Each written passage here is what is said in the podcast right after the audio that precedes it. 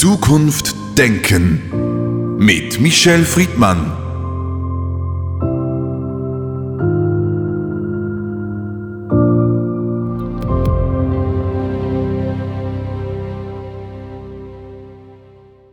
Michel Friedmann, die Berlinale hat zu großen Kontroversen einmal mehr geführt. Diesmal geht es um die Frage, wie geht man mit dem Konflikt in Israel um und wie geht man vor allem an der Berlinale mit Anti-Israelismus und Antisemitismus um. Sie haben sich ganz klar, prägnant geäußert in den letzten Tagen.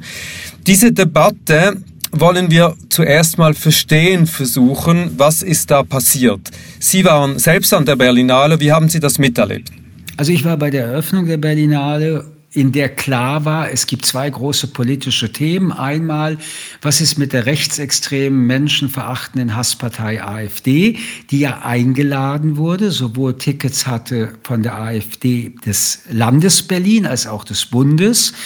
Es gab große Proteste dagegen und da hat sich die Berlinale Geschäftsführung dann entschieden, ein paar Tage vor der Eröffnung diese AfD-Menschen wieder auszuladen. Und damit war ein Konflikt relativ äh, befriedet. Der nächste Konflikt, der auf dieser Berlinale lastete, war die Frage, wie weit der Nahostkonflikt, konkret der Krieg, der jetzt gerade stattfindet zwischen der Hamas, die völkerrechtswidrig in Israel eingedrungen ist und über 1000 Menschen massakriert hat und immer noch Geiseln hält und Israels Reaktion darauf, was völkerrechtlicher gedeckt ist, sich zu verteidigen, aber nicht mehr über die Frage ob, sondern wie.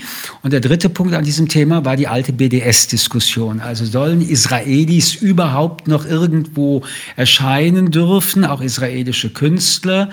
Und allen war das bewusst und das war bei dieser Eröffnung so prägnant und eigentlich eindeutig formuliert. Die Geschäftsführung hat eine Rede gehalten, Claudia Roth, die Kulturstaatsministerin und der regierende Bürgermeister Wegener und haben gesagt, sie garantieren, dass es auf dieser Berlinale jedenfalls keine anti-israelisch einseitigen Erklärungen geben wird und dass der Judenhass auf der Berlinale keinen Platz hat. Soweit, so gut. Und das hielt bis zu dem Abend mehr oder weniger, an dem die Preise verteilt wurden. An dem Abend war ich allerdings nicht dabei.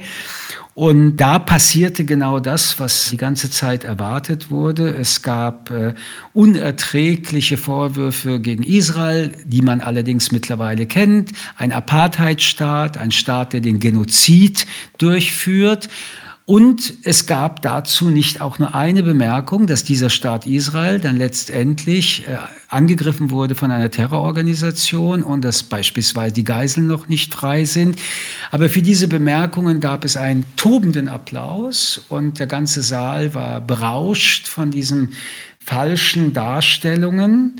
Und wer saß auch da? Der regierende Bürgermeister, die Kulturstaatsministerin und Senator für Kultur in Berlin und andere auch Politiker. Aber die drei waren ja anwesend und zwei davon hatten eine Rede gehalten, die Geschäftsführerin auch mit dem Versprechen, wir werden dann intervenieren. Nur niemand intervenierte, alles blieb ruhig sitzen, nichts passierte. Und ich kann nur feststellen, äh, versprochen, gebrochen. Denn wir können doch nicht einerseits den Leuten sagen, wenn in einer solchen Situation ihr euch bewusst seid, dass da geht, geht es um Störungsfantasien des Staates Israel, das sind antisemitische auch Narrative, zeigt euer Gesicht und Wegner, Roth, aber auch Cialo und die Geschäftsführerin bleiben dann einfach sitzen. Und diese Debatte führen wir jetzt auch in den Medien, aber auch überall, wo diskutiert wird, dass es immer deutlicher wird, dass eine kleine Minderheit, aber eine effektive Minderheit ihr Narrativ auf alle Kulturveranstaltungen klebt mit dem Hinweis, Israel sei ein Apartheidstaat, Israel sei ein Staat, das ein Genozid durchführt und der Forderung, dass man eigentlich israelische Veranstaltungen oder Menschen aus Israel nicht mehr einlädt. Also Ihre Kritik ist weniger eine an den Kritikerinnen und Kritikern, sondern an jenen, die zuhören und schweigen. Naja, über die Doppelmoral und Heuchelei der Kritiker können wir gerne extra diskutieren. Also Israel ist kein Apartheidstaat, denn wer Apartheid durchdekliniert, muss die Frage stellen, gibt es irgendein Park, wo in Israel auf der Bank steht, nicht für Muslime, nicht für Araber? Gibt es irgendein Hotel, wo an der Eingangstür steht, nur für Israelis, nicht für Muslime und Araber? Gibt es irgendein Restaurant mit verschiedenen Toiletten für Araber, Palästinenser und Muslime oder für jüdische Israelis. Und wenn wir das alles mit Nein beantworten, sieht man schon, Apartheid war was ganz anderes. Und man sollte sehr vorsichtig sein, weil die Apartheid in Südafrika eine menschenverachtende und wirklich mörderisch-sklavische Gedankenhintergründe hatte. Und Genozid, da kann man sich nur die Frage stellen, geht's noch? Ein Genozid ist eine beabsichtigte Massenvernichtung von einer Population. Das kann man nun bei aller Kritik an der Art und Weise, wie Israel auch gerade jetzt bei Rafah operieren will, diese Regierung nicht auch noch unterschieben.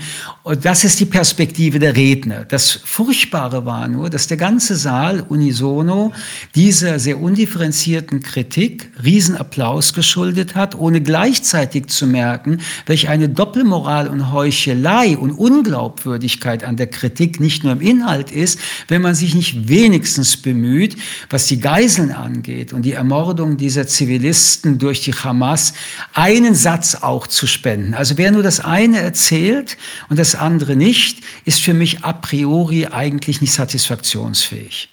Nun lassen Sie uns noch versuchen, das einzuordnen und zu vergleichen. Letztes Jahr hatten wir anders, aber ähnliche Situationen. Da ging es um den Krieg Russland gegen Ukraine. Natürlich sind diese Plattformen auch Plattformen für politische Manifestationen. Jetzt ist Krieg. Früher hat es geheißen, niemand schaut hin. Gewisse schauen jetzt hin. Wie soll man dann hinschauen bei solchen Situationen? Und was ist eigentlich eine Grenzüberschreitung? Also insgesamt und grundsätzlich ist auch, und gerade in der Kunst, ein politisches Thema eine Selbstverständlichkeit. Es gibt Filme, die sich mit Krieg beschäftigen, mit Diktaturen beschäftigen, mit Genoziden beschäftigen, auch mit der Shoah beschäftigt haben und beschäftigen. Das ist a priori doch gar nicht das Thema. Wichtig ist mir aber noch mal hinzuzufügen, dass auch da ja immer dieser Begriff der Kunstfreiheit mit reinkommt. Die Kunstfreiheit ist das, was die Künstlerinnen schaffen. Ob das ein Bild ist, ein Buch ist, ob das ein Film ist. Und darüber zu reden, zu kritisieren, da gilt schon, dass selbst bei einer sehr tendenziösen Kunstarbeit die Kunstfreiheit enorm in den Mittelpunkt gestellt wird. Aber wenn Künstler und Künstlerinnen, so wie Anwälte, Ärzte oder Schreiner, dann in den politischen Raum treten als politische Aktivistinnen und dort ihre Meinung sagen, dann wird nicht Kunstfreiheit produziert, weil das keine Kunst ist, sondern es ist normale Meinungsfreiheit. Auch hier müssten wir anfangen, sehr viel klarer zu unterscheiden, dass selbst der größte Maler oder der größte Filmemacher, wenn er oder sie sich in den Raum bewegt, nicht von der Kunstfreiheit gedeckt ist. Zweitens, die Frage ist dann, wie bei jedem anderen, in diesem politischen Raum, ist die Meinungsfreiheit gewährleistet, aber sie wird dort eingeschränkt, wo Grundrechte und sonstige Gesetze angetastet werden. Das ist Volksverhetzung, das ist Beleidigung, das ist Verleumdung. Und das gilt natürlich auch im Diskurs äh, über den Nahen Osten. Und es gilt aber erst recht für den Diskurs, wenn es sich um Judenhass handelt, der äh, kein Kavaliersdelikt ist, sondern der Judenhass ist Gewalt. Und diese Gewalt ist in Gesetzen zu sanktionieren. Und so gesehen handelt es sich, und das will ich nochmal betonen, nicht um irgendeine erweiterte Kunstfreiheit, sondern um diese Meinungsfreiheit, die eingeschränkt ist. Und da gibt es Grenzen, wie beispielsweise, wenn ein Künstler oder eine Künstlerin schreien würde, Tod den Juden, dann ist das eine Straftat. Also wir sehen, dass die Debatten nicht in der Frage sich scheitern, ob da jetzt die Kunst an diesen Fragen arbeitet. Wobei auch da müssen wir sehen, dass nur weil die Hetze in ein Buch gepresst wurde im doppelten Sinne des Wortes, auch da Unterlassungsklagen, auch da Strafanzeigen möglich sind. Selbst ein gedrucktes Buch ist nicht rechtsfrei, wenn es darum geht, dass Judenhass oder gar Rassismus in einer Art und Weise in dem Buch dargestellt wird, wo die Gerichte zu Recht dann urteilen müssen.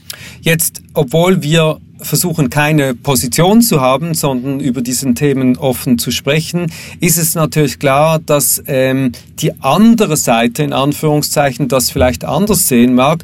Und versuchen wir uns mal reinzuversetzen, die Kritiker Israels und jene, die solidarisch sind mit der Bevölkerung in Gaza im Moment. Was wäre denn der richtige Weg, auf dieses Schicksal aufmerksam zu machen? Also ein Stück der Glaubwürdigkeit besteht jedenfalls darin, wenn man über Empathie redet, wenn man auch über politische Analyse redet, erst einmal beide Seiten für die eigene Glaubwürdigkeit in ihren jeweiligen Betroffenheiten gleich zu erzählen.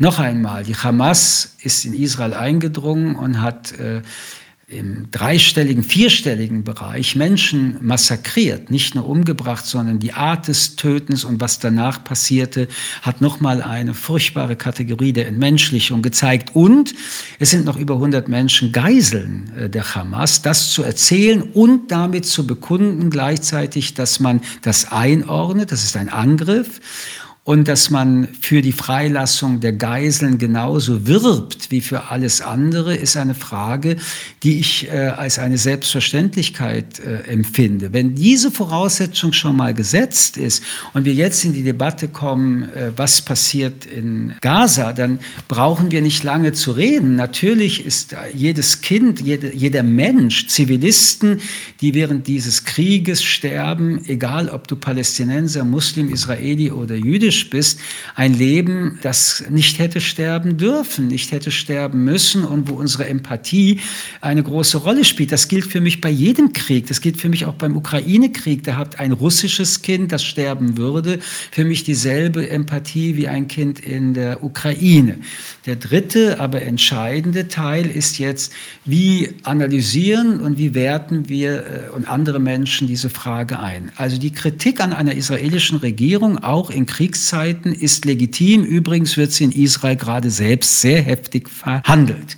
Aber wenn eine Delegitimation des gesamten Staates damit verbunden ist, wenn dann doch from the river to the sea das Ziel ist, das propagiert wird und damit die Vernichtungsfantasie des Staates Israel, dann überschreitet das meiner Meinung nach eine Grenze, denn all die, die das jetzt verlangen, verlangen ja auch nicht die Löschung von Nordkorea oder von Iran oder von anderen Ländern, zum Beispiel Saudi-Arabien, wo die Menschenrechte überhaupt nicht existieren, auch nicht für die eigene Bevölkerung, währenddessen Israel eins noch zeigt, selbst im Krieg ist es eine aktive Demokratie. Also in dem Moment, wo es nicht mehr darum geht, eine Zwei-Staaten-Lösung zu erarbeiten oder zu fordern, wird die Sache suspekt. Und ein zweites, natürlich kann man, nachdem man man das Ob des Verteidigens akzeptiert hat, immer über das Wie von kriegerischen Aktionen streiten.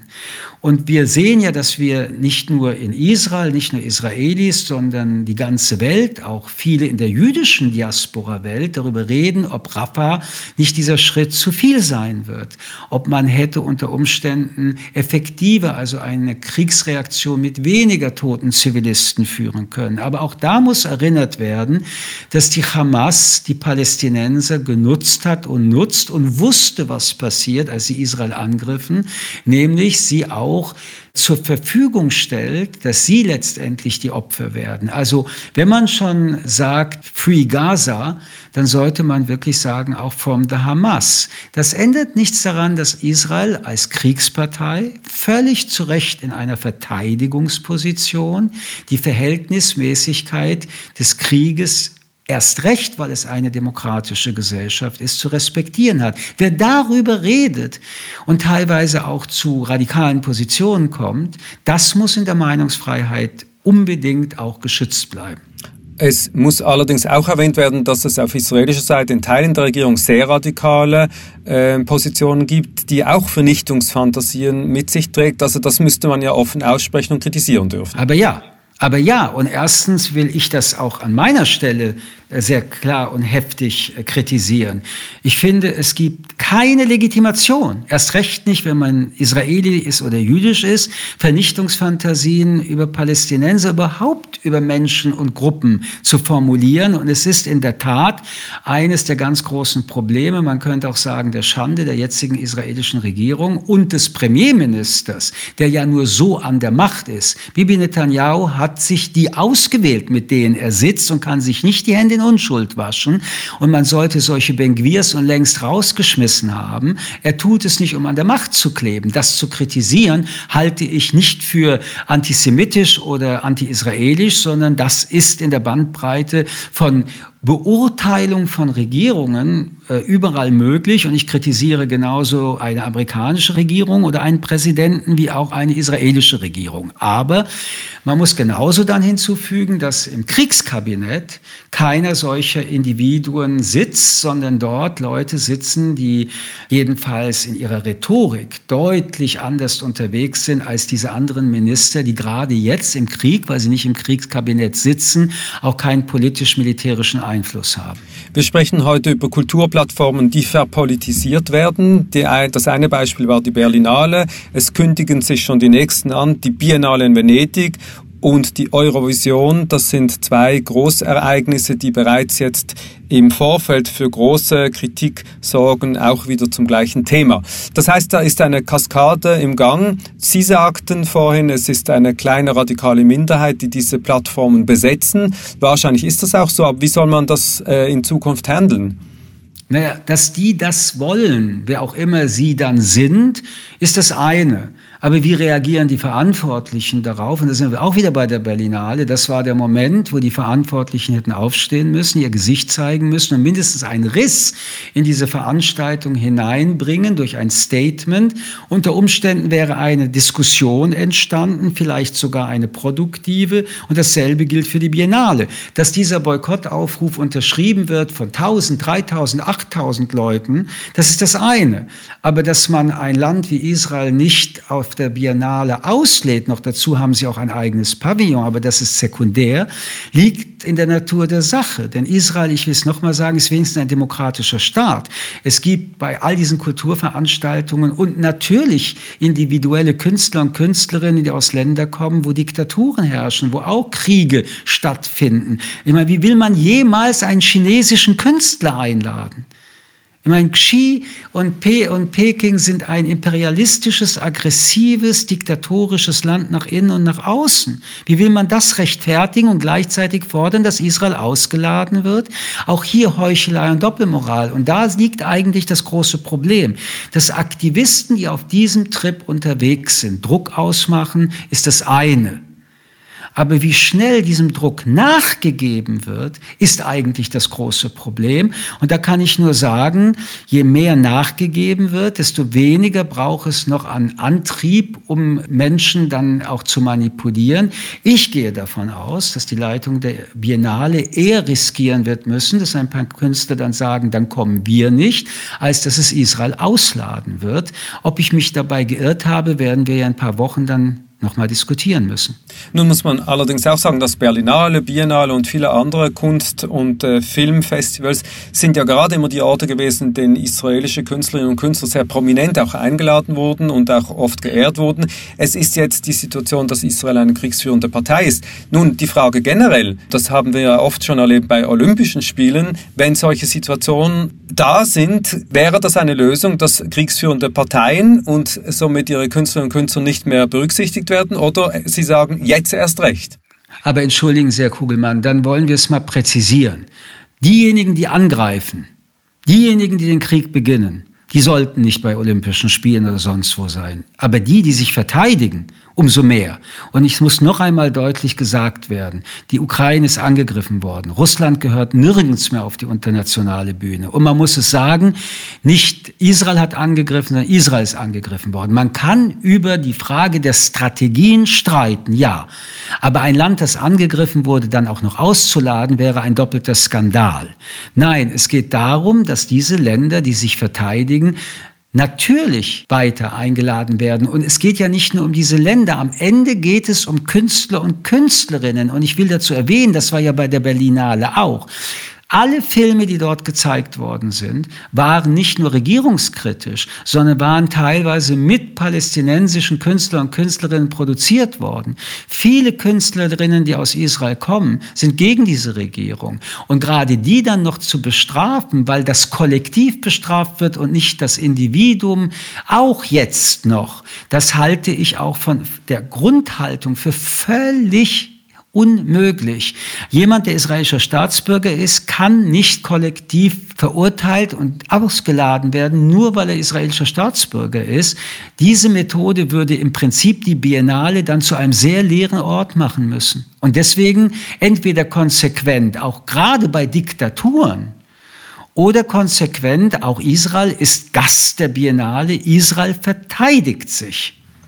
Nun ist die Frage, wie kommt Israel aus dieser Schlaufe wieder raus? Sollen sie sich zurückziehen oder sollen sie jetzt sagen, es ist jetzt halt Krieg im Moment, wir schlafen das aus sozusagen? Wird sich das wieder ändern, wenn die Offensive vorbei ist? Wie sehen Sie in die Zukunft? Gehen Sie ein Stück mit mir in die Vergangenheit. Als dieser Krieg noch nicht stattfand, waren ja die Tendenzen schon alle da. BDS fordert seit Jahren ohne dass dieser Krieg war. Also nehmen wir das Argument mal bitte auch weg und kommen wieder zu den Realitäten. Der Krieg ist ein Verstärker, aber davor war es schon laut genug. Es gab immer wieder Boykott, nicht nur Aufrufe, sondern israelische Künstler konnten in England und anderen Ländern oft schon nicht mehr auftreten. Es gab schon immer seit mehreren Jahren die Diskussion, wenn Israelis auftreten, treten wir nicht auf. Deswegen heißt ja der BDS Boykott. Und da geht es jetzt um das Grundsätzliche wieder. Wenn man Israel als heute Land bezeichnet, in dem entweder Apartheid oder Genozide oder aber auch Fragen dargestellt werden, wo die Israelis nicht Opfer, sondern nur noch Täter sind, aber auch die postkoloniale Debatte darstellt, dann hat man Pseudo-Argumente und die brauchten man nicht mit Krieg zu verknüpfen, wo man Israel, und jetzt will ich den Begriff dann doch verwenden, in Anführungsstrichen verteufeln kann. Aber wenn man dieselben Standards mal nehmen würde und sie auf viele andere Länder übertragen würde, nochmal ohne Krieg, dann ist Israel immer noch die einzige Demokratie im Nahen Osten. Also wie kann man verlangen, dass Israel boykottiert wird und nicht Saudi-Arabien oder Katar? Länder, die es auch nicht immer gegeben hat. Wie kann man so etwas verlangen und gleichzeitig nicht verlangen, dass China oder andere Diktaturen nicht mehr eingeladen werden? Diese Einseitigkeit und das Ausblenden aller anderen ist etwas, das ich nicht mittragen kann, weil es der Logik, also der Vernunft widerspricht und weil die Sündenbock-Theorie, und jetzt sind wir dann doch beim Antisemitismus, sich überträgt vom Juden auf den Israeli. Die Israelis sind jetzt die nationalen Sündenböcke der Welt. Sündenböcke, das haben wir gelernt, wollten wir nach 1945 nie mehr werden, weder als Religion noch der Staat Israel als Ersatz dafür. Michel Friedmann, vielen Dank für das Gespräch. Sehr gerne, danke. Zukunft Denken mit Michel Friedmann. Ein Podcast des jüdischen Wochenmagazins Tachles.